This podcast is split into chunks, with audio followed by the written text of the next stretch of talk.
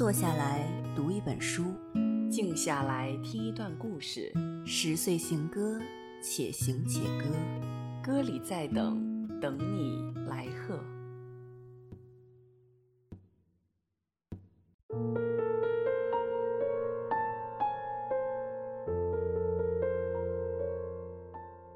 各位听众朋友，大家好，欢迎大家来到新一期的十岁行歌，我是蒋灵山。今天呢，我又邀请到了我的两个好朋友来跟我们一起聊一聊他们的女权主义的实践跟研究。那首先，我们先让他们跟我们打招呼。首先是蕾蕾，先打个招呼。Hello，Hello，大家好，我是蕾蕾。对，蕾蕾是英国一个大学历史系的博士生，她研究的题目是从种族和性别的视角看十八、十九世纪中英之间的饮食交流。然后，她也是英国华人女权小组 v a China 的成员之一。然后，另外一个嘉宾叫做夏楠，也先让他给我们打个招呼。大家好，我叫夏楠。夏楠呢是英国伦敦大学亚非学院 SOA 性别研究系的博士生，他研究的方向是性别理论、女权主义政治经济学、非洲政治与妇女政策。他也是英国华人女权小组 Va China 的成员之一。那我之所以会认识两位，其实就是通过 Va China 了解到的，所以才会有这样的一次访谈。那夏楠呢，在今年七月底的时候，他会在伦敦大学亚非学院的法学院教授 Gender and Conflict 性别与冲突的暑期学。学校为期两周。如果听众对于这个暑期学校有兴趣的话，可以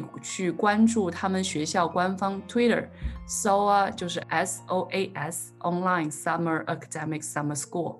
既然刚刚有提到说我其实是通过 Va China 认识两位的，我就想从 Va China 这样的一个小组开始聊起。我想知道两位在建立 Va China 的初衷是什么，然后是怎么建立的，然后现在又在进行怎么样的一些活动呢？以及大家觉得在英国这样一个白人至上的社会中做中国女权小组的意义是什么？跟在国内做女权小组的议题有哪些不同？然后又有哪些连接点呢？就是一系列的问题，想让两位去聊一聊自己的一些实践经历。那我们从向南开始。谢谢灵山。那我先来讲一下这个一系列问题的前半部分问题，就是关于 V China 的建立，然后它的一些活动的内容。接下来可能蕾蕾可以接着讲一下我们在 V China 最近做的一些，就是近期做的一些活动还有事情，然后我再给蕾蕾补充一下。，V China 呢是二零一七年的时候建立在伦敦大学亚非学院 SOAS 的这个校园的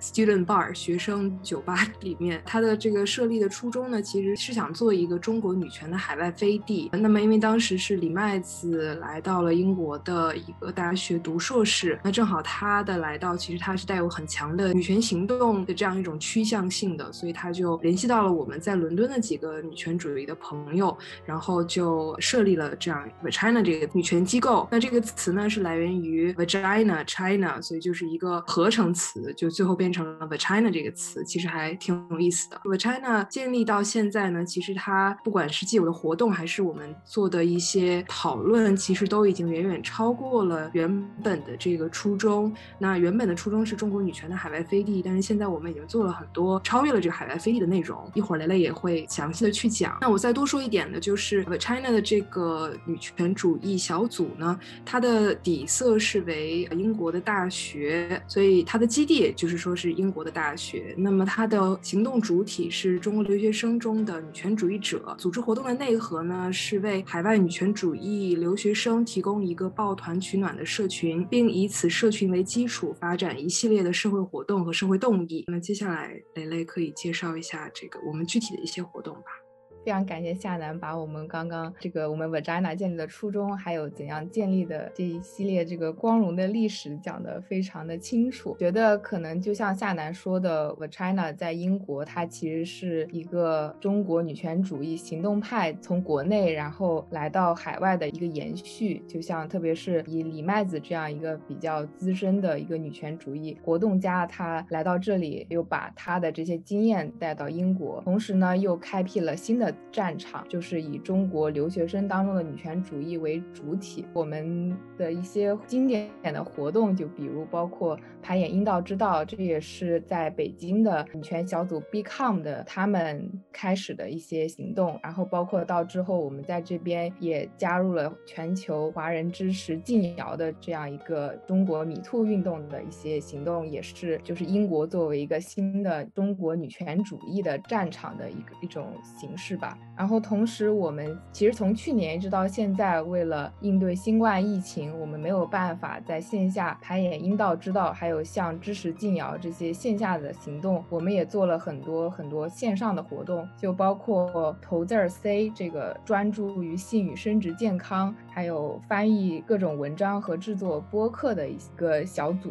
同时，我们也也在做读书会，每两周我们都会阅读一些比较经典的，或者是比较大家都比较关注的一些女权主义的，或者是性别议题的书。嗯，然后我们也为大家就是提供一个分享自己研究的一个平台，就是叫 The China Mini Talk。每个月想分享自己研究或者行动的一些朋友，都可以通过这个平台来分享自己的研究。同时，我们每周五都会有一个 Virtual Hangout，因为大家现在其实还处在于一个疫情的 Lockdown 之中，所以我们没有办法进行线下连接，所以就可以线上每周五晚上都可以唠唠嗑呀，或者画。画，然后最近我们还开始了电影放映的活动，大家看了很多比较经典的，也比较有意思的一些纪录片，比如《七上八下》，还有日常对话等等。然后最近我们特别关注种族的议题，所以其实从去年就开始，我们就参与了很多在英国的反对种族主义的行动。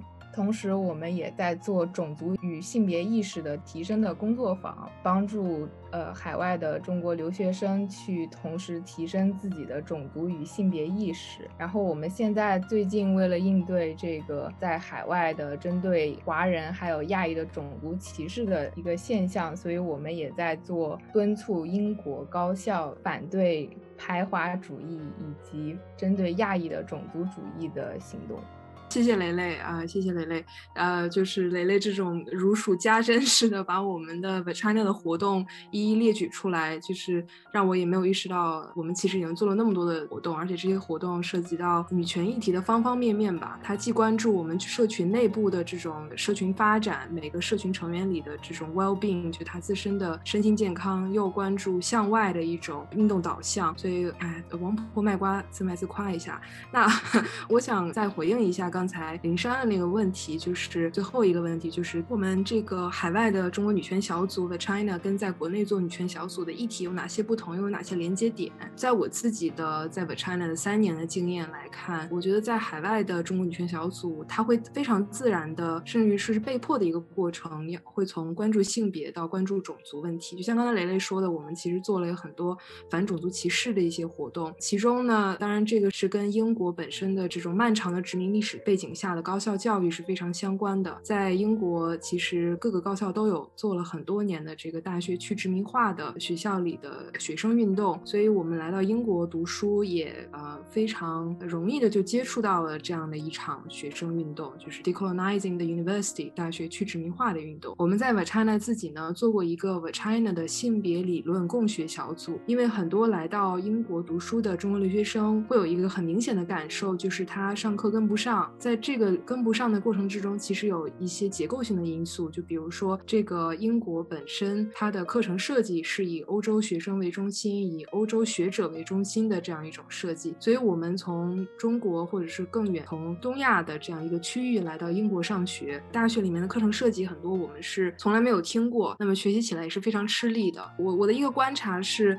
女权主义者普遍都对于这样的权利关系的不平等有一个非常敏锐的观察及。非常敏锐的分析，所以我们这个就非常自然的就在二零一八年的时候做了一个 China 的性别理论共学小组。在这个共学小组里面，我们非常详细的分析了英国大学教育中的这种西方中心主义，以及这种西方中心主义它是如何导致在英国的这种殖民化的知识生产。另外一个，我我觉得跟国内做女权小组的议题的不同点，我觉得是我们在英国的这种做女权小组有一个优势，就是它可以。连接到一些其他亚裔身份的朋友跟伙伴。所以，我们 The China 做三年以来，有很多在英国的华裔或在英国的亚裔成为了我们 The China 的好朋友。但是也非常有趣的是，这些英国华裔跟我们成为好朋友的英国华裔呢，也基本上都是为生理女性或者是酷儿。所以，这个就会发现，在社会运动发展过程之中，性别和种族往往是交叉在一起的，紧密不可分割的。而且有意思的就是，我们在这边产生连结的朋朋友，一般是以亚裔身份为基础跟我们产生连接的。这个可能跟在国内做女权小组的这种连接方式、连接身份的基础是有所不同的。我觉得夏楠讲的这个真的让我非常有共鸣，因为我觉得我在美国也体验到了很强烈的这种西方中心主义的教学方式。然后很多时候，可能我们从中国刚来到这边的时候，是对这个没有意识的，然后需要一步步去体验。甚至到今天，我都会觉得有些时候非常的尴尬。比如说今天我上午这个学期的一门课。是我们学校教育系开的课，然后这门课是关于教育与技术，然后这门课上的大部分学生都是美国人，然后有少量的可能有一个土耳其人，还有一个巴西人这样，然后还有我一个从中国来的，然后非常有趣的就是，就是我们这个第一节课总要自我介绍嘛，然后大家就所谓 popcorn 式的点名，就是。一个同学介绍完之后，这个同学再点下一个名。那我跟那个土耳其的同学的名字是最难被叫的，就是因为语言太不一样了，所以我们两个又被留在了最后。就这个事情，我已经在这个 Zoom 的这一年上课已经经历了好几次，然后每一次经历我都还是会觉得非常的难过。就是大家总觉得我要去从熟悉的开始，这个名字对他来说是最不熟悉的，那他就会把它留在最后。那可能对于其他的中国学生，如果他在一个非常西方中心主义的课程当中，可能也会经历我刚刚经历的这个事情，然后要怎么去应对它？我是觉得我会不断强调说，老师你要念对我的名字，你要 try your best，你要尽可能努力去念对我的名字。然后大部分老师也都会经常这样说。我觉得这就是一个你去敦促老师做一种改变的可能性。那我觉得吧，China 如果在这个事情上有帮助到更多的那。些留学生们，我觉得应该是一个非常重要的事情。然后，另外这个族群的身份这个点，我也是觉得非常的吊诡。就是为什么做性别研究的讨论或者做女权主义的讨论，常常参加的都是可能在这个身份当中受困的人，而那些在享受着这个所谓的父权制福利下的人，他是很难去有一种觉醒或者有一种行动的。这也是我一直以来的一个困惑。吧，我其实还是挺想补充回应一下林珊刚刚这个问题的，而且我确实也非常赞同你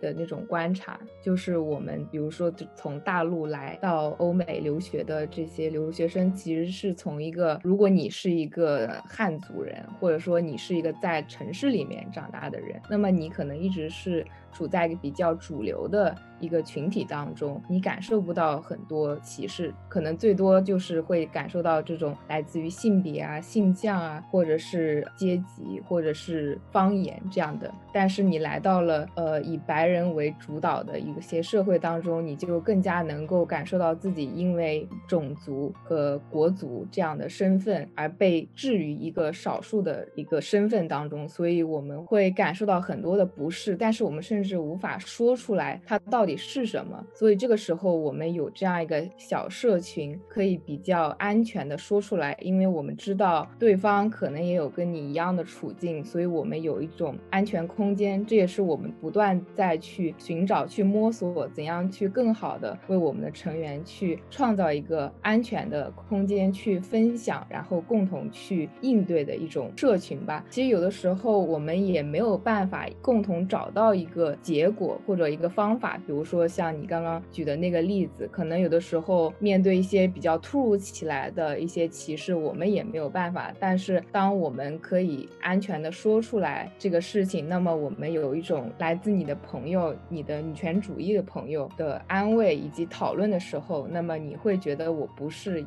一个人。我不是孤单的。那么你在这样一个社会当中，也许会更有勇气去走下去。然后同时我在想，可能有的人会觉得我们在海外做这些社群啊，做这些社会活动，也许自由度会更大一些。当然，我肯定承认，就是我们做这样的女权主义的小组，肯定是比在国内审查要少很多。我们有很多可以讨论的问题，但是我们要讨论和回应的问题其实是更加复杂的。因为就像刚刚夏楠还有林珊都提到的，我们其实面临着。多重困境，而且这种困境是感受不到的，所以我们要有一个不断摸索、不断去思考、不断去再反思的这么一个过程。我们人在国外的话，也面临着一些审查和自我审查。就即使我们在平常的讨论过程中，其实也会担心，如果我们的一些话，然后被一些别有用心的人去记录下来，那会不会影响到我们之后回国，或者是继续求学？学还是工作，其实还是会有这样的一些限制。我觉得关于审查跟自我审查的这个点，一定会是我们一直会纠结下去的一个问题。对，我想回应一下刚才林珊跟蕾蕾说的，我我非常赞同他们说的，内心一直在鼓掌，虽然你们听众都看不到啊。我想说的一个，我想说的是，就像刚才林珊说的那个例子，就是当你的名字在排到最后才被念到，或者是当很多东亚的学生或者是中国留学生在课堂上他不太发言，或者不不知道怎么发言，比较沉默的时候，我们作为这个种族主义的受压迫的人，往往。会感受到，我们的第一反应往往会是，是不是我做错了？我的第一反应可能会是我是不是应该改一个英文名？我是不是应该叫 Sophie？这样会不会下一次的时候我会被叫到？我会被第一个叫到，我不会那么尴尬的被最后叫到，因为我的名字就是好像有点别别嘴。那会不会是因为读阅读材料不够认真，所以我上课的时候我不知道怎么样去发言？我觉得很多时候我们就就像是在性侵的案件里面也是一样的，受害者或者是幸存者，他往往都会觉得是不是自己做错了什么？就是作为一个本身就处在一个比较。脆弱的这样的一个位置，不会在第一时间去想到这个是其实是一个结构性的迫害。就比如说，我们再回到种族的这个议题上，我们在 China 的这个共学小组里面做的第一件事情，就是让大家意识到，你上课可能不是特别积极的发言，或者是老师就是不是太重视你，其实不是你自己的问题，不是说你你要 去回家学一套成功学，然后你第二天回来就就上课就变成了积极分子，而是这个课堂的设置，或者是老师本身的教学的这个培训就没有顾及到东亚学生的需求。所以这是一个结构性的问题，而非是你个人的一个不足。我们一共做了三次嘛，所以第一次我们就做的是这个问题。那第二次我们那个 workshop 工作坊做的其实是刚才雷雷说的那个问题，就是关于我们呃很多人作为从大陆来的汉族人的这样的一个身份，在国内其实是有很多特权的，但是这些特权可能就是因为我们没有受到过歧视，所以我们也没有意识到我们是有这些特权，包括城乡上呢也是有很多特权。但当我们来到英国之后，因为受到了种族上的压迫，所以感受。到了我们被他者化的这个过程，所以我们第二次在做的这个工作坊，就是让大家开始思考和反思自己的身份上的这种特权性在哪里，不管是城乡的，还是国族的，还是肤色的，还是性别的，就是各个方面的都共同反思。然后第三次我们工学小组做的就是一个总结式的一个工作坊吧，就是我们在想说怎么样去拒绝这种新自由主义式的自我照料，就是这种 self care。就通过拥抱消费主义啊，进行买面膜啊，我买一个浴球啊，我在家里面我小确幸，我开心啊，这样好像就 self care 了，就照顾到了自己，但是没有意识到这个本身这个 care 是一个 collective work。这个照料本身是一个群体性的，非常需要一个群体性的照顾、群体性的行动。所以，我们第三次工作坊就在讨论，我们作为一个女权社群，呃，尤其是在呃英国的这个大学里面，是一个非常边缘的群体，怎么样进行群体照料，然后让我们是社群更加的具有持续性，然后我们每一个人在这个社群里面能够感受到爱，能够被这种女权主义的爱和女性友谊吧互相的滋养。所以，我就想展开说一下我们这个共学小组的三次内。容其实也是回应你们两个人刚才说的一些方面的问题。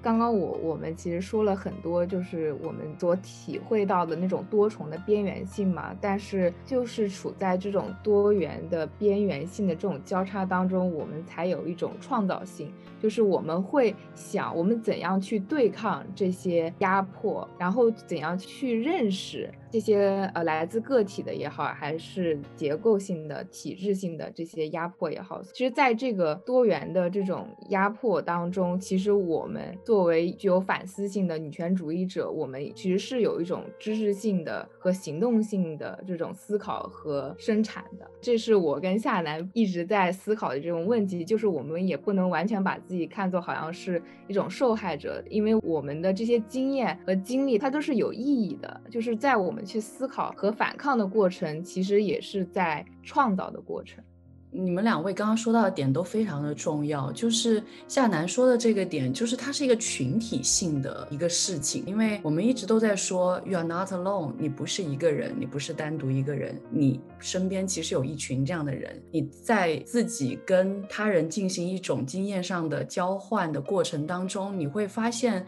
其实互相之间有很多互通的地方，然后在这种互通、互相交流的过程当中，也会给自己带来很多的力量，但。同时，就像磊磊刚才说的。我们去做这些事情的时候，然后我们去思考这些事情的时候，是一定要注意到这种交叉性的。而且这种交叉性，一方面是压迫，一方面也是创造。我觉得这个点真的非常非常的好，就是我们要怎么把自己的这些经验变成一个可以传递的一样东西，就是真的是互相的给予力量吧。我觉得这件事情就让我当时遇到你们俩的时候，我真的是非常非常的敬佩。我觉得。要坚持做这样的一件事情，然后坚持了这么多年，其实并不容易。但是你们还一直在坚持，所以我觉得真的是非常敬佩，也非常的感动。那刚刚我们聊的其实是你们现在在做的这个实践，但实际上你们俩的身份也是博士生嘛。那我其实很想了解的就是，那你们现在在做的研究是什么？你们觉得作为一个博士生，跟你们作为一个社会活动者之间有怎样的联系？会不会有一些冲突？那我们从磊磊开始。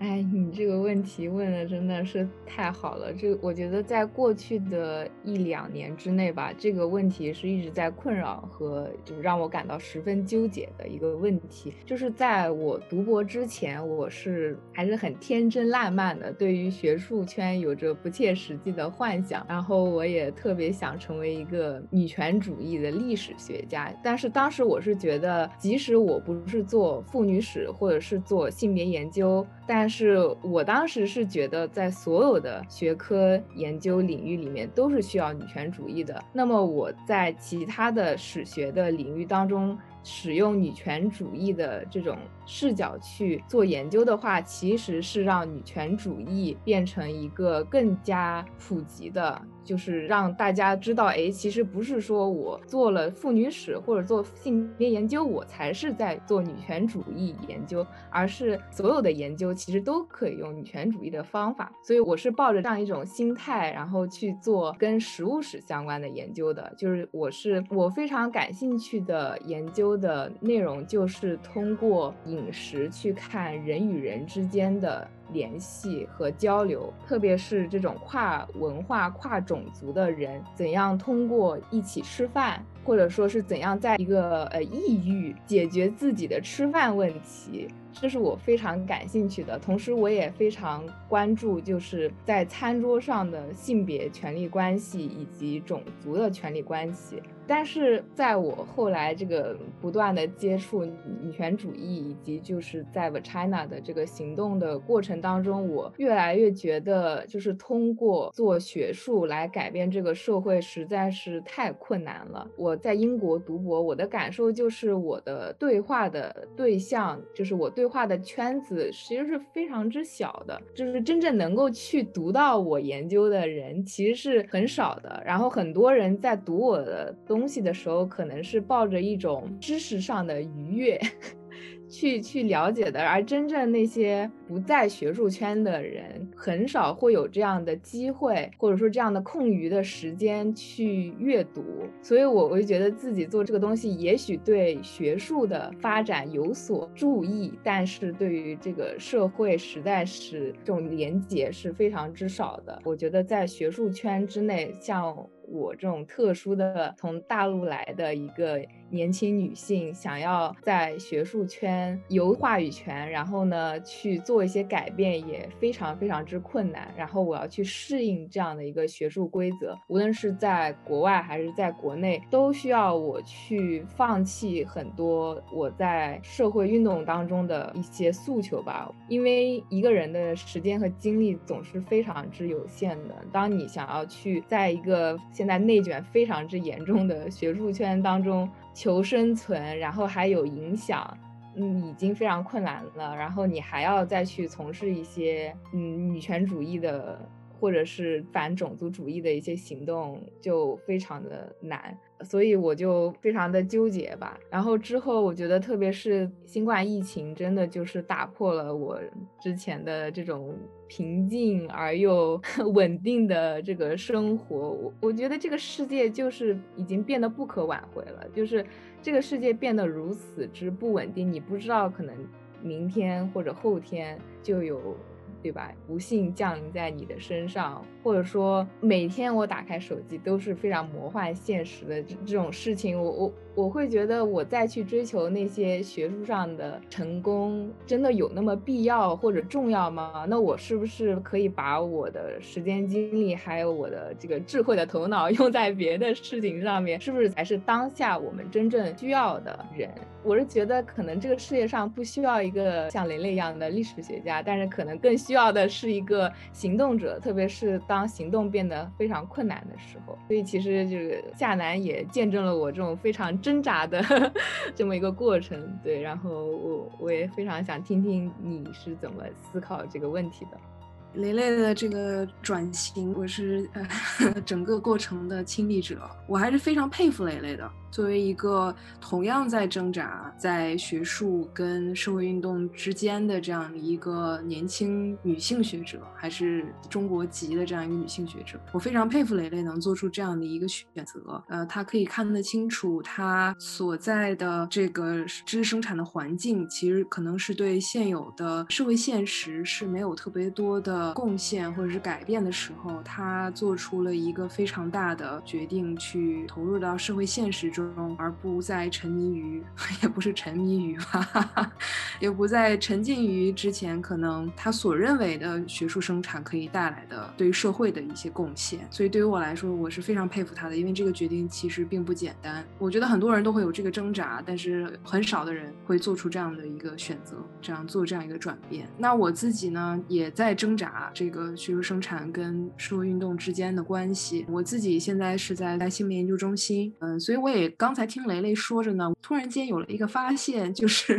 性别研究这个专业好像它的出圈率并不是非常的高。就是做性别研究的人，应该大部分都是在性别研究中心或者性别研究部门在做，但可能灵山他做了一些性别的东西，也是在非性别研究部门在做。但是我真的现在有点怀疑，就是性别研究是否是一个出圈了的，不管是作为方法论也好，作为理论框架来说，可能它的出圈率并没有我 之前想象的那么的高。但不管怎么。说，我当时选择性别研究中心，就是因为我的导师吧，他是做这个国际暴力与冲突中的妇女权益的问题，所以这个跟我本身的研究兴趣是非常吻合的，所以我就来到了这个学校 SOAS 亚非学院啊，跟我这个导师在做我的项目。呃，我的研究呢，主要是去探索在卢旺达的妇女参政问题。这个时间线呢，主要是在一九九四年卢旺达大屠杀之后，在整个的国家战后重建的过程之中。妇女到底发生了什么样的变化，以及她们在国家重建的过程中发挥了什么样的作用？在二零一八年到二零一九年之间，我去卢旺达做了为期一年的田野工作，主要就是接触了来自不同阶级的妇女，她们的政治参与的情况。这其中就包括女性流动商贩、女性家政工、妇女机构的领导，还有一些比较高层的妇女官员。所以我的这个论文呢，主要就是从阶级与性别的视角去观察，呃，去理解卢旺达。在大屠杀之后的国家重建的过程。我的这个学术生产跟社会运动之间的这个矛盾的起源，也是在新冠 疫情。因为这个新冠疫情对我的影响，其实说起来非常简单，但是又说上去又非常的残酷。就是因为我的受访者里面有很多日薪只有一美元的女性。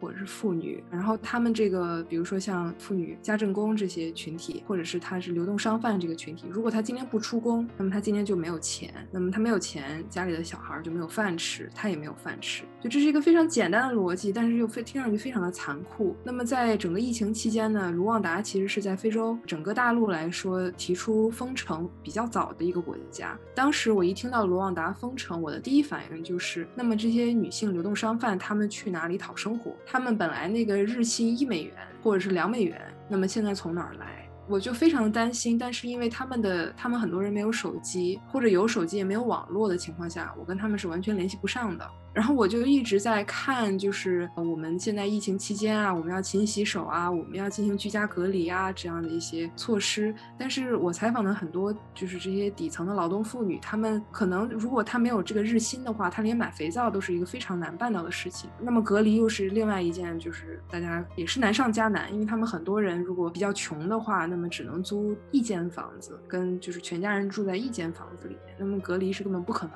的一件事情。所以这是一个非常现实。但是非常残酷的一个新冠带给我的影响，就是我突然间发现，之前想要去讨论的妇女参政也好，卢旺达的国家重建也好，好像都是在一个相对和平的时期，我能吃饱能穿暖，你知道明天我会有面包的一个 情况下，会讨论、会思考的、会感兴趣的一个问题。其实这个跟雷雷当时我们是有共鸣的。当时我就觉得我这个题目好像也没必要做了，因为妇女参政好像。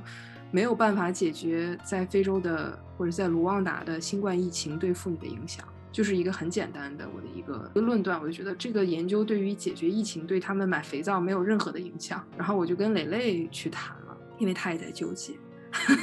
但这里面我觉得有很多之前我们可能没讲到的，就是女性之间的友谊是非常具有滋养性的。就是因为我们可能在主流媒体上看到的都是什么，就所谓什么撕逼呀，要不然就是宫廷剧啊，这种女人跟女人之间好像永远都是这种宫斗的这种关系，很少会看到这种一个女人去扶持另外一个女人，或一个女人会去爱一个女人，但不是出于亲密关系的原因去爱另外一个女的这样的一种。情形，但是雷雷就给了我这种就是非亲密关系的女性友谊吧，我就受到的滋养非常大。就当时雷雷对我的鼓励，也就是说，他认为我的这个研究还是有现实意义的，因为妇女参政本身它是具有政治意义的，它是可以去改变一些社会现实的。即使我可能这个研究没有办法在明天给那些劳动妇女买上肥皂，但是可能会影响这些劳动妇女她今后的参政的一些情况或她参政的水平。就是长线来看，这个研究还是有。一些社会影响力的。所以，我到现在呢，也就受到了雷雷的鼓励，还有很多女权主义朋友的鼓励，还没有放弃我的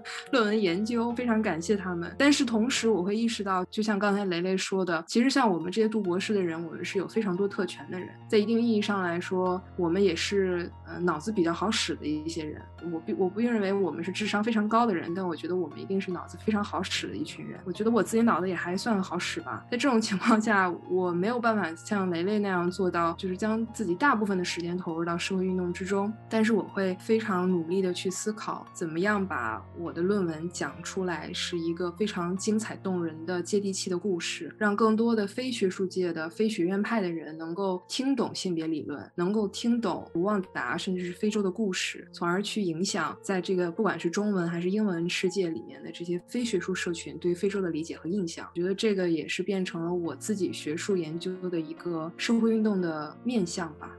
我还特别想要补充的一点，就是因为这个社会，还有包括这个学术界，还是一个以白人男性为主导的一个情况。那么像夏楠这样的，既拥有女权主义思想的，然后呢又有反种族主义思想的，然后呢又不仅有这个对于中国社会的了解，还有对于非洲的，特别是像卢旺达这样的一个在国内并不是特别为人所知的一个国家的。情况的这样的一个学者太稀少了，太重要了。所以，就是学术界还是非常需要像你这样的人才的。所以，对吧？我为什么就是自发的成为了你的学术经理人呢？就是希望你这样的人能获得成功，对不对？当然你不成功也也没有关系，对吧？但是我会努力看看我能做什么，然后希望你能够成为一个非常有影响力的女性学者。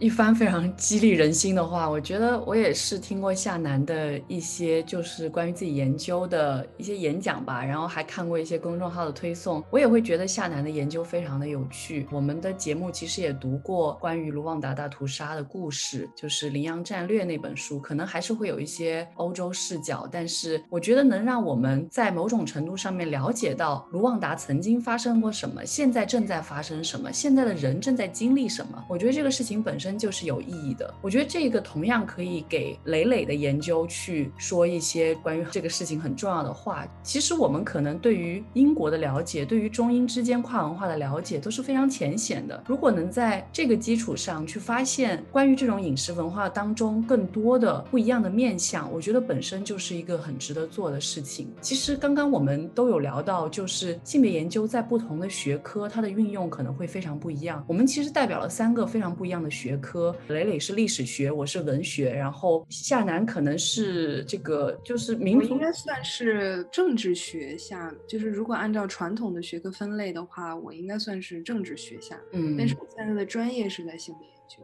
所以我觉得大家的面相其实就非常的不一样，所以我很想听大家聊一聊，就是在自己的这种学科内部，或者说学科与学科之间相联系的这种可能性在哪里。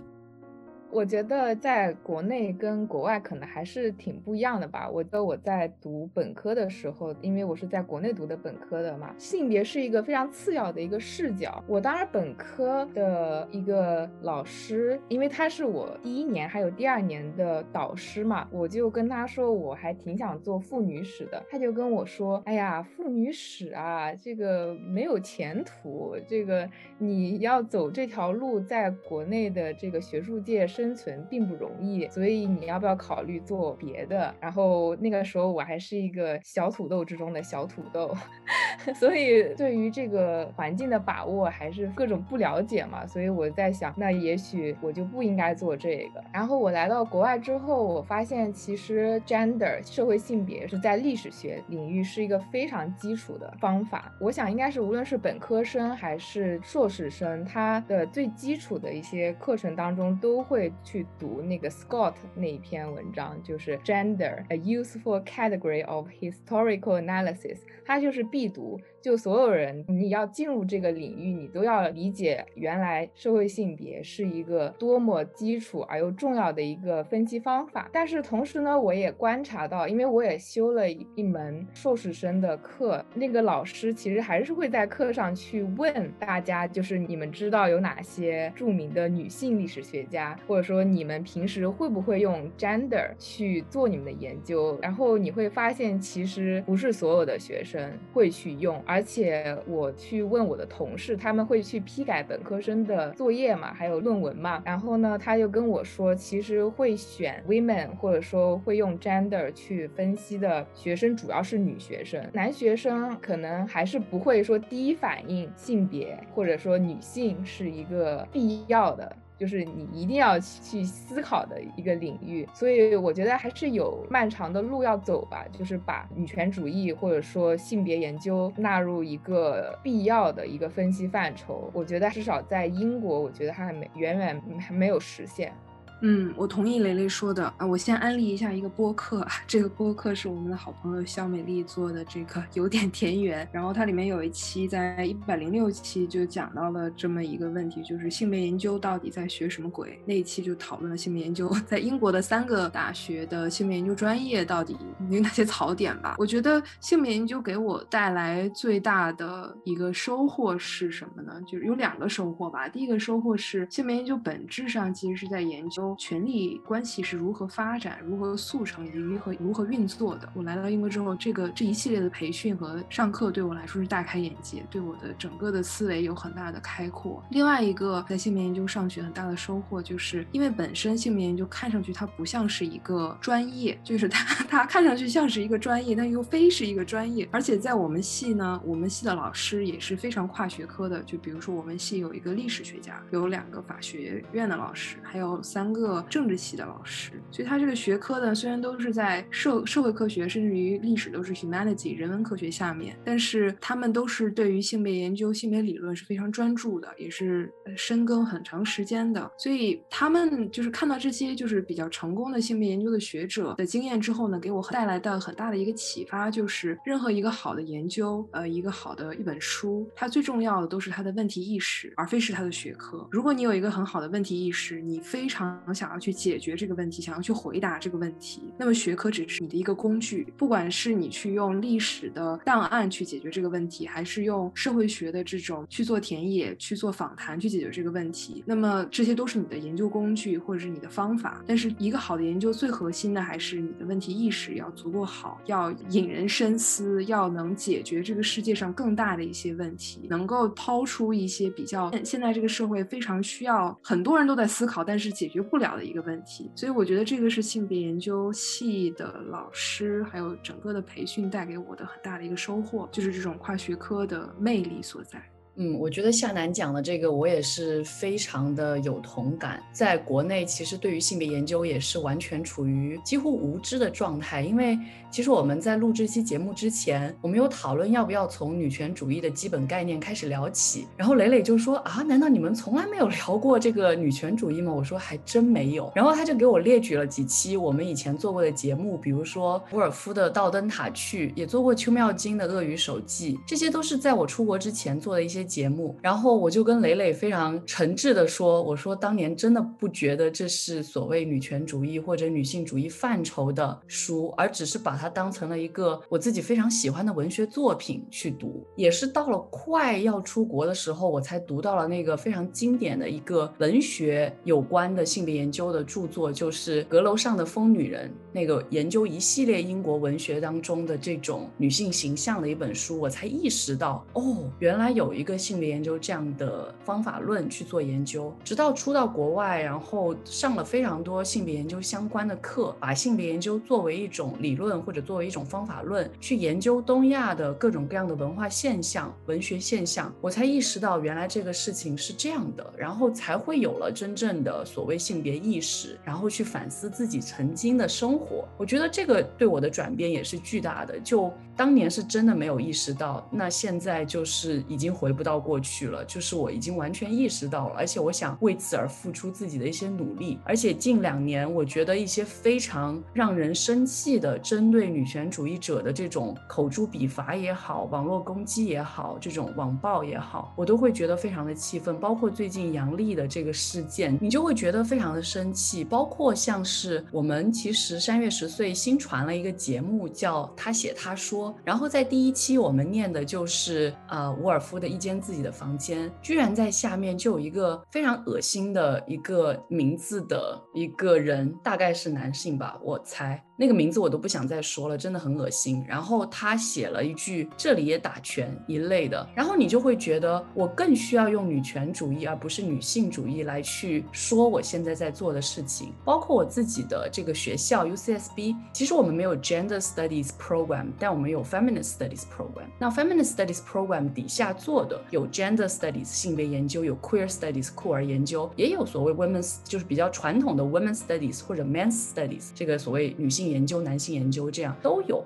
所以我觉得这个事情是在可能美国学界也是一个共识，就大家都知道这个东西非常重要，但是并不是每个学者都会从这个角度去出发。包括磊磊刚刚说到的，就是可能一些男性学者他很难意识到这个事情。那我也听过一些男性学者会很担心自己开口说这些事情会不会是僭越？因为他处在一个所谓的强势的一个地位，他会觉得我谈这个事情我够不够资格？因为我们可能处在这样的一种困境当中，我们去谈，好像某种程度上面来说，就是又回到那个很古老的身份政治的问题，似乎更有资格去谈这样的问题。所以我一直会好奇的一件事情就是，你怎么跟一些就是对这个事情没有意识，但是可能他会想要加入进来的，尤其是男性朋友们去聊性别研究或者是女权主义？我这个问题一直都在我从来没有真正解决过。当然，可能每一个都是个案，要一个个去击破或者一个个去聊。但是我会很好奇，你们有没有遇到过相似的状况？然后你会怎么去处理这个事情？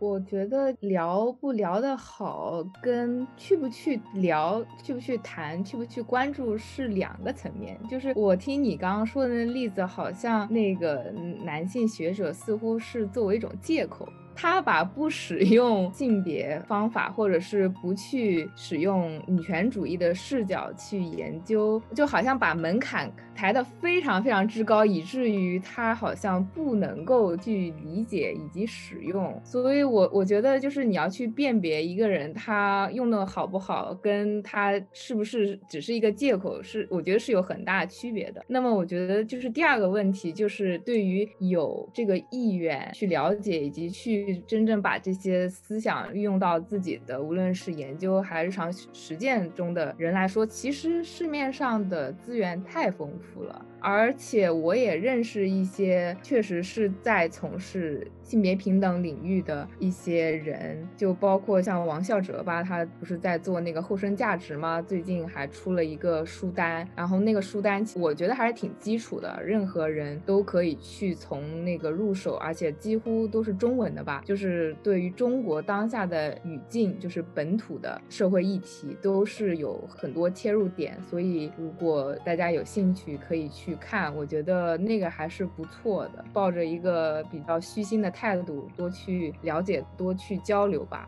我可能没有林珊和雷雷那么的乐观。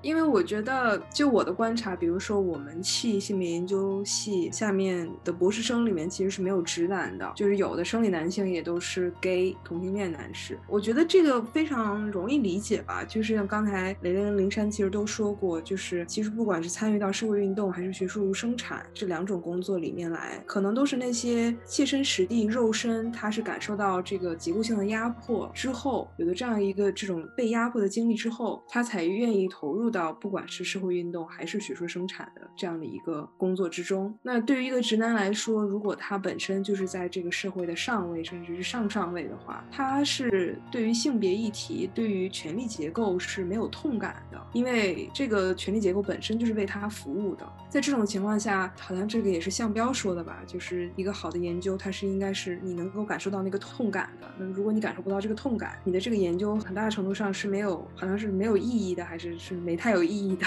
我我也只能去概述他说的。但是我我就是觉得，像刚才林珊说的这种，如何让更多的男性学者也开始去学习，并且使用性别理论或性别理论这种方法论在他们研究之中，这可能比较难，因为我觉得任何。的学术研究都是一个非常个人的一个选择，就是我们在学术研究中做的很多选择都是非常基于我们之前的一些生命体验、生命经验的。所以，如果他对于性别本身是就是在他过往的生命经验中都没有什么感受、没有什么痛感、没有什么经历的话，那么他很难加入到这个团队之中或这个团体之中。但是我同时又会觉得个人的极政治的吧。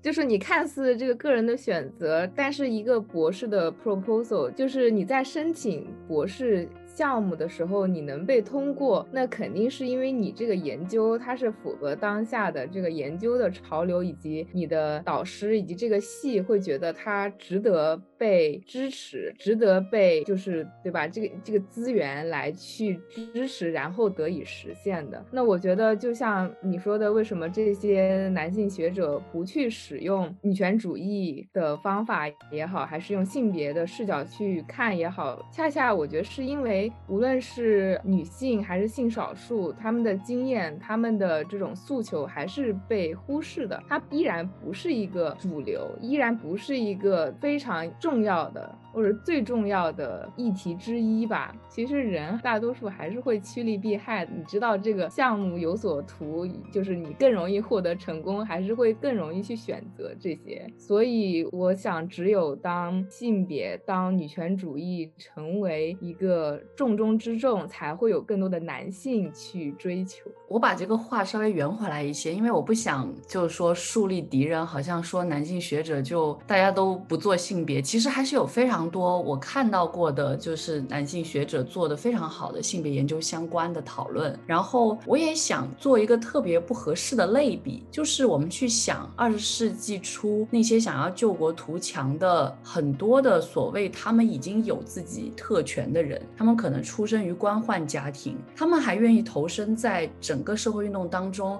去建立新中国，去把中国从这种泥潭当中解救出来，他们会有这样的想法。我觉得这还是可能的，还是可行的。所以就是，我还是想说，可能这个问题它没有一个非常好的答案。而我希望大家能去做的，就是如果能意识到这个事情，那就去学它。比如说，我现在这个学期在教的台湾的性别研究课，有大概三分之一的男生呢。我我其实很开心这。个事情就是我希望大家更多的听到你可能以前不太关注的事情，然后能去思考这个事情，我觉得本身就已经非常好。哎呀，我也同意林珊说的，我们这个作为女权主义者还是应该保持乐观，这也是我们 self care 自我照料的很大的一部分，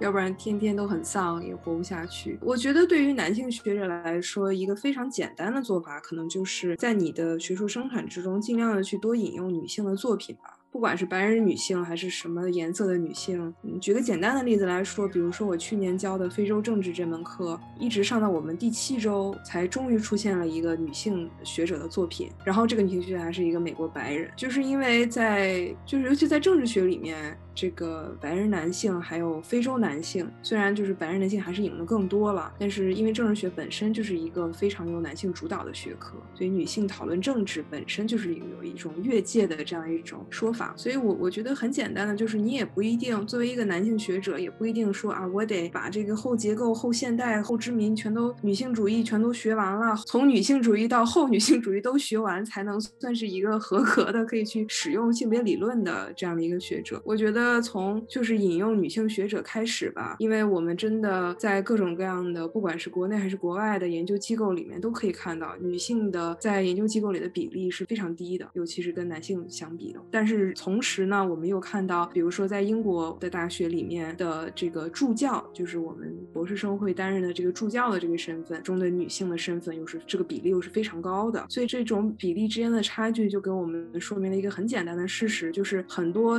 在很。努力的追求学术这个事业的一些年轻女性，她最终没有办法成为这个学术圈的一份子，就是因为她这个学术圈还是有很多很多的性别歧视的。对这个点非常的重要，就是真的要多引用女性学者的作品，这个东西实在是太难了。然后，因为我们长期的学术建制，我们学到的那些所谓的古时候的思想，几乎清一色都是男性，所以我们才在，比如说我们之前一起读过的 Sarah Ahmed 的那个 Living a Feminist Life，他拒绝引用男性。我觉得这个真的非常好，就是这是另外一面嘛，就是他可能之前的很多学术著作都是在跟启蒙主义时期的那些思想家康德呀、黑格尔啊，他们那一波人对话，到了后期他的书，他决定要拒绝这样的一种对话了，他要更多的要跟这些就是他所捍卫的这个 feminist studies 里面的人对话。我反而会觉得啊，这是一个非常好的做法。然后与此相对的，就是我最近在读一个韩裔美国人所写的 Minor Feelings，他的名字叫 Kathy Park Home。他这本书我其实现在读了大概三分之一，我还是蛮喜。欢的，虽然也有一些异议说觉得这个不是特别好。我唯一觉得有点不舒服的就是他在不断引用的人都是男诗人，我就有一种其实讲过类似的话，也有很多女诗人讲过，为什么你不去引用他们，而去引用这些特别经典的男性诗人呢？我自己会有那个思考。但当然，这本书更多针对的是一个所谓亚裔女性在美国受到的歧视这样的一个主题，我还是觉得可以有所改变。我很同意吧，就是改变的发生是需要每个人都是一点一点的去推动的。就像夏兰说的，就是当你有意识的去检视自己的引用的时候，你就会意识到这个学术界的这个性别权利结构是怎样作用在我们个体身上。它通常也是无意识的。然后还有比如说像开会啊，我肯定每次都会去数，哎，有多少男性，有多少女性，或者是某个协会啊换届有多少个男性理事，有多少找个女性理事，然后看到在国内那些开会的照片，然后清一色的男性，我就会非常生气。所以我觉得，如果你有这个能力的话，你去办一些会议的时候，你就要多多注意吧。这都是大家现在可以做的事。然后与此同时，我又想到，就是我们像我和夏兰这种，又是在做学术，然后又要关注各种社会议题，然后我们去做社会运动的时候的那些时间和精力，就是大大的占用了我们去做研究的这些时间精力。而那些男性白人学者，他们根本不用去真正关心这些社会议题，因为这些议题就像夏兰说的，触不到他们的痛点。所以有的时候我真的挺生气的，就像之前我们系就会有那种博士毕业生来介绍自己的经验嘛，然后我就问那个毕业的那个学长，就是说在疫情期间你怎么去平衡自己的这个心理状态以及这个。写作的过程，然后他就说，疫情反而给了他一个很安静的时间来进行论文写作，我就特别难过，因为这个疫情真的对我的精神产生了非常大的创伤。然后呢，我还要不断去思考我怎样去介入这个社会现实。但是对于他那样的白人男性学者来说，哎，正好有了时间，我就待在家里好好写我的论文，我就觉得特别不公平。对，而且很多数据也显示出来了嘛，在疫情期间，男性学者的这个论文产出就是远远高于女性学者他们被论文被录取的数量嘛，所以就是挺难过的。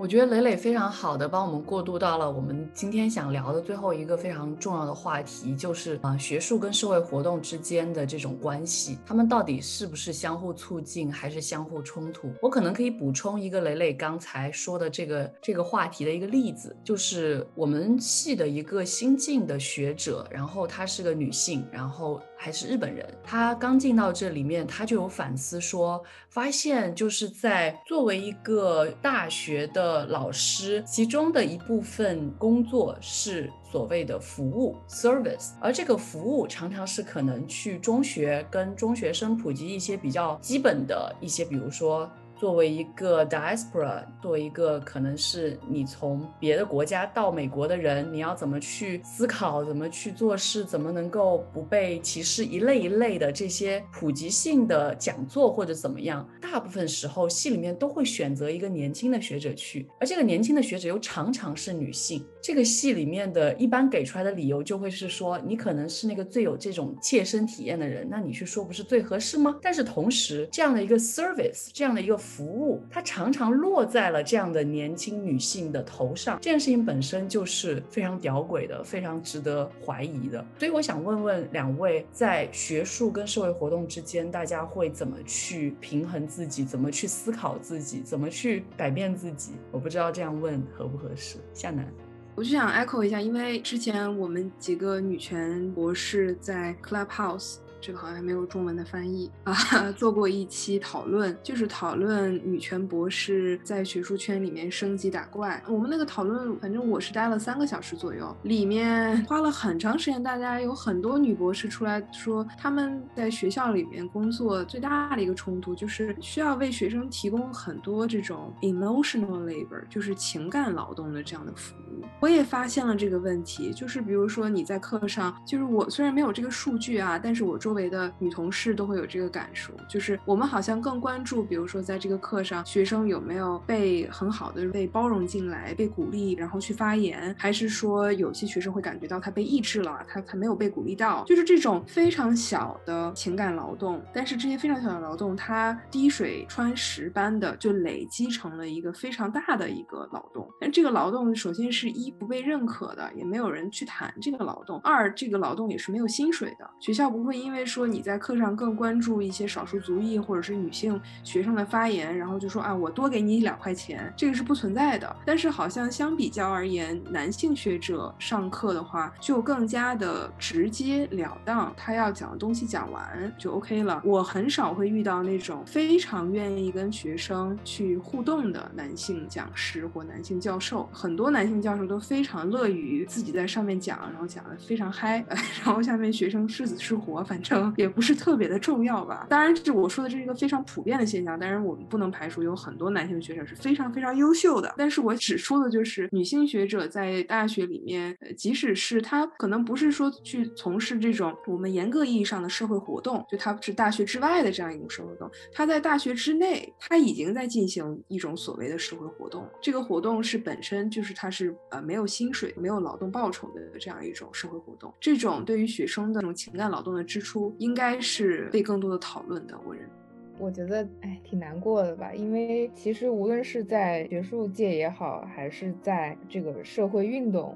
界也好吧，我们作为少数族裔的女性，她都是要面临各种各样的来自于性别的、还种族的、国族的、年龄上面的各种的打压。所以，其实我们无论是在学术界也好，还是在社会运动界也好，我们所拥有的资源，我们所能够得到的支持都是非常之有限的。然后又因为我们的这个少数的这个身份，那我们会更加关注社会正义。我们想要为我们所处的群体的人发声，我们希望我们所处的这个群体的人能够过得更好，无论是在学术界还是在这个社会的整体范围之内。所以，我们希望用自己的肉身去做一些搏斗吧，然后也许会有一些改变。但是总体而言，这个社会是不欢迎和不鼓励个体去做这些事情的，因为你就是在挑战既有的。秩序嘛，那么这个既得的利益者，这些占这个统治层的这些人，他肯定不会乐于见到有人去挑战嘛。所以，我们在这两个领域之内，都是那种要耗尽自己的精力，才能可能有一点点希望这样的一种情况。但是，就像我之前刚刚也也说的嘛，就是在这种多重的边缘的环境下，它是会。给我带来一种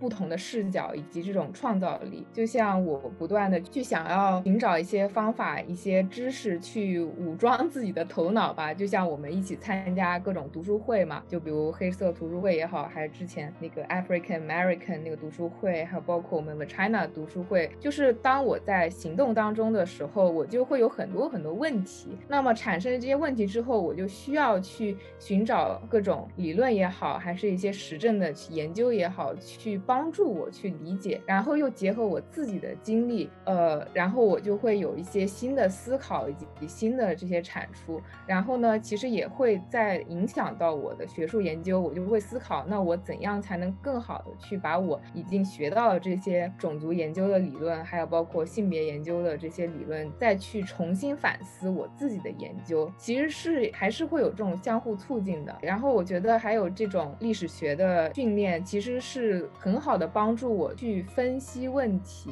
怎样去理解这些文本的材料，还以及跟不同的人之间去交流。我觉得我的学术 训练它也不是白费的，还是有一些的帮助吧。哎呀，我觉得雷雷说的非常好，但是我这方面可能也有一点悲观吧。就像刚才雷雷跟林珊都说到了，就是本身在欧美的这样的一个以白人中心，或者是以白人至上的这样一种社会环境里面，少数族裔女性她的工作机会啊、教育机会本身就是呃处在边缘的，她本身这个机会就是比较少的。在这种情况下，我觉得作为少数族裔的女性，她很容易被社会运动召唤起来。因为它是一个时时刻刻都感受到了来自种族、来自性别，至少是这两个面向的呃交叉性的压迫。所以一旦有一个社会运动，不管是黑命攸关，还是后面的反对亚裔歧视的这样的一些社会运动，首先挺身而出的往往都是女性或者是女性学者这样一些人。正是因为他是经历过这种呃结构性的压迫，所以他就很容易被社会运动所召唤起来。可是呢，我们在现有的学术圈里面，全世界都是这样的，在学术圈里面，如果要升级打怪，最重要的还是发表论文。就是说，他本身被社会运动召唤起来呢，就是因为他之前受到了压迫。那他被社会运动召唤起来，他是想要去改变这种结构性的压迫。甚至于，我觉得在社会运动中的很多人来说，其实这是一个自身的一个，呃，我觉得很多程度上，我们可能刚开始参加社会运动，并没有一个很大的愿景，说我们要改变这个社会，我们要改变一个社群的生存环境。很多程度上，我觉得我们内心深处的初衷都是为了解决我们自己的一个生存的困境。但是，往往当运动发展起来的时候，肯定这种社会运动带来的影响，它就会超越你自己的肉身，它可能会影响到一个社群，影响到一个社会，甚至到影响到一个国家。但是在这种参与社社会运动的过程之中呢，本身被压迫的这些人，比如说少数族裔女性，她们要去发论文的这个时间跟精力就又被占用，这样就是她在这个所谓学术圈的升级打怪中的这种 这种血量又被降低了很多，所以就又影响了她本身真可以有一个晋升的这样一个机会，而且本身就像雷雷说的，不管是在哪里吧，如果你是一个学校的 trouble maker，是一个特别爱制造麻烦的人，那么哪里都不想要，哪一个雇主，哪一个 HR，就是人力资源都不想要一个 trouble maker，一个制造麻烦的人。那我们学校之前就有一个，她是英国人，但她是印度裔的这样一个女性学者，她在我们学校连续拿了九年的合同，就是每年续，每年续，每年续。其实这个也非常的可怕，就是你每一年都会担心自己下面就马上就要失业了，这个这就是常态了，这个非常的可怕。续合同是一个常态，你上了那个 终身制的那个轨道才是一个非常态，但是没有上轨道的人，基本上都是像她这样的少数族裔女性。那么她续到第九年之后呢，学校就说不给她续了。那其中我们认为有很大的原因就是她非常积极参与我们学校的工会运动。当然，学校在裁员的时候不会跟他说啊，因为你是一个 trouble maker，你老给我们学校制造麻烦，所以我们要把你开除掉。但是这里面肯定是有这个因素的，因为他的教学表现非常好，就是接触过他的学生都对他都非常非常喜欢他。但这样的老师，他这么一个核心的一个教学人才，他的学术能力也非常强，最终还是被我们学校给裁掉了。所以这里面又有他自己参与社会运动的一些政治风险吧。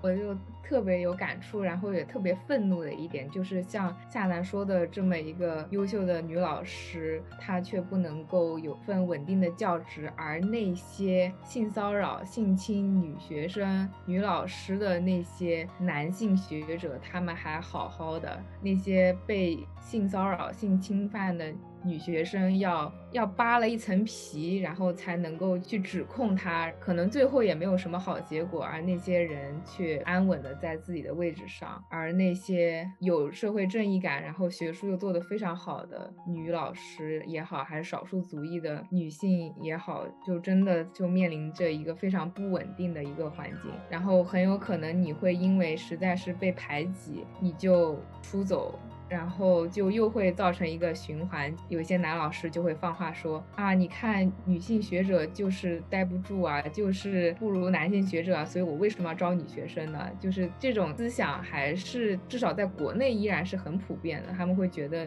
女性的学术发展空间不好，但很有可能是因为女性在学术界被排挤走了。嗯，我觉得刚刚听两位说这些例子，我会觉得非常的沮丧。就是，但首先我还是想说一点吧，就是我们提到性骚扰、提到性侵这个事情，当然不是只有男对女，有时候也会有女对男，包括男男女女之间都有可能会发生。这个事情是要先明确的。但是如果我们看数据，很大程度上，所谓性骚扰或者性侵，还是男对女出现的最多。所以在这个意义上，我们真的要去反抗。但是在反抗的过程当中，你又会发现你在结构性的权利当中处在下游，你没有办法去发声，没有办法去反抗。你去反抗，你去发声，它的代价太大了。最近弦子的例子，虽然对我来说真的非常非常的赋权，我觉得能感到很强大的力量，但是我们可以看到他为此而付出了非常非常多的代价跟努力，但他依然在坚持。我觉得这个很值得敬佩。但同时又会觉得，有时候这种权力关系的打破真的非常需要勇气，有时候可能常常很多人承受不住那个代价。然后另外一个面向就是，如果一个人他决定在学术界生存，那他能够有多大程度上去反抗现有的体制？一方面我觉得必须要反抗，但是另外一方面我又觉得这个事情非常非常的难。所以就是啊，我听到这些的时候，就是觉得好难，然后特别特别难过。我不知道你们怎么想这一些事情，要要怎么去做呢？要做什么行动呢？哎，就很难，就包括我们最近做这个敦促英国高校去采取行动，反对针对华人和亚裔的种族歧视吗？就是连最最基本的发表一个公开声明，那些高校他可能都。就不去做，或者说你已经在去推他们去做了，他们还非常之缓慢，就更不用说一些需要他们真正投入精力和资源的一些事情了。但是不管怎样，你去做，你去提，你去参与这个行动，那么总有可能会带来一些改变的希望。因为如果你不去做的话，就什么都不会发生。至少我觉得，比如说像米兔运动，真的是给很多很多女性就在世界范围之内都带来了很大的鼓励。很多人都因为这个就看到了彼此嘛，然后很多人幸存下来吧。如果都觉得自己只是一个人的话，那肯定是会非常之痛苦的。所以我还是在这个意义上，我相信行动的力量。即使我们看不见真正的那个曙光，但是多做一点肯定是更好的。哎呀，我非常同意雷雷说的。接着雷雷说的吧，我觉得看到运动中的同伴，可能比看到运动的曙光更重要。因为可能一个反种族歧视，可能因为一个贤子的事件，我认识了 A、B、C 这些人，这些人非常容易的成为了我的朋友。就是因为大家走到一起的这个政治节点，或者是这个事件的原因，非常的让人生气吧。那大家因为同样关注，不管是种族问题，还是性别问题，或者是刚才林珊说的性骚扰的问题。如果有一个人发生了，那么你去主动联系他，或者是通过你的朋友联系到他，给他点一个赞，或者是给他发一个什么图片，去鼓励他，去支持他，去声援他。那么更多的人会因为这样一个人的发生或几个人的发生，逐渐的找到彼此，成为了一种社群。这个社群的意义远远大于实现这个运动目的本身。就像是我们现在做这个英国大学的这样的一个倡导性，其实我自己来说可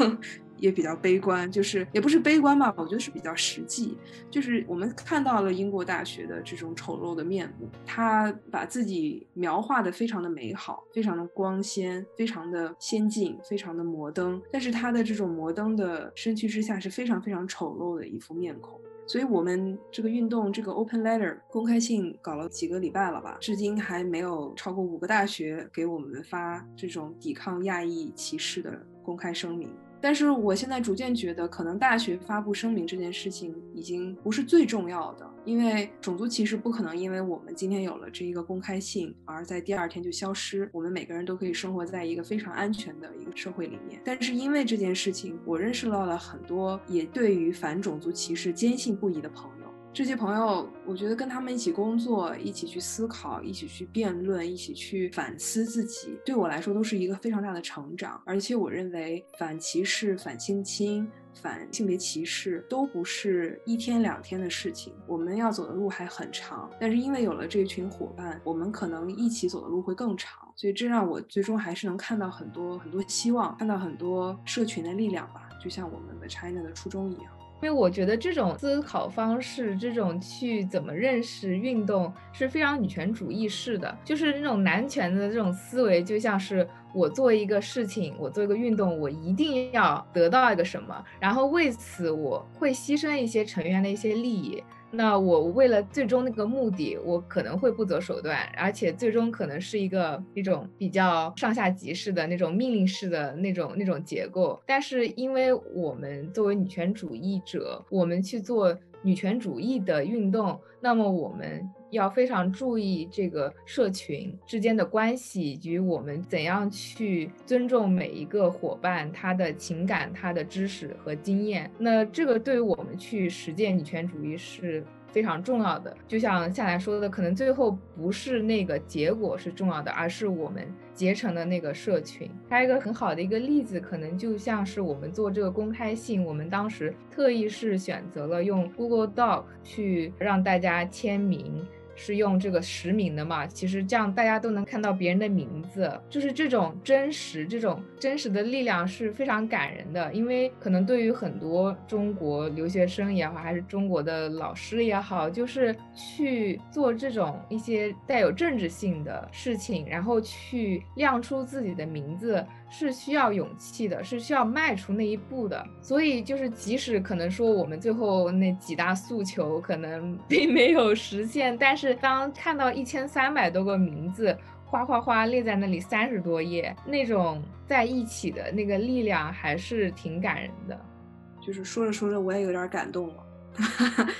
我想说的就是，就是刚才雷雷说的吧，这个以男人为中心，或者是以比较男权的这样的一种形式去组织社会运动，跟女权社会运动之间的差别，其实这个是我的一之前的一个硕士生的学生他跟我说的，我现在记得非常清楚。就当时我们有一节课在讨论社会运动，是在讨论黎巴嫩的社会运动。当时我们在课上的时候就有两张照片，一张照片呢是两个黎巴嫩男性在社会运动中的一个形象，就是他们就是刚才雷雷描述的那种。首先这个照片。是是仰拍的，所以他们那个形象非常的高大，而他们脸上非常的愤怒，然后是一个向前大步昂扬的这样一种状态，就是你在那个照片中，你都可以感受到他的这种动态，这种往前走的这种动态。另外一张照片呢，是黎巴嫩的女性活动家，他们围成一个圈，在大街上围成一个圈，在探讨一个问题，但是我们也不知道在探讨什么。然后我就当时问我的学生说：“你们觉得在这两个照片里边，我们怎么样去解释或者去观察女权主义或者是女性运动他们的特点？”然后我有一个学生就是说：“他说女权运动或者女性运动就像是树的年轮一样，它是不断的增厚的，不断的滋养的。”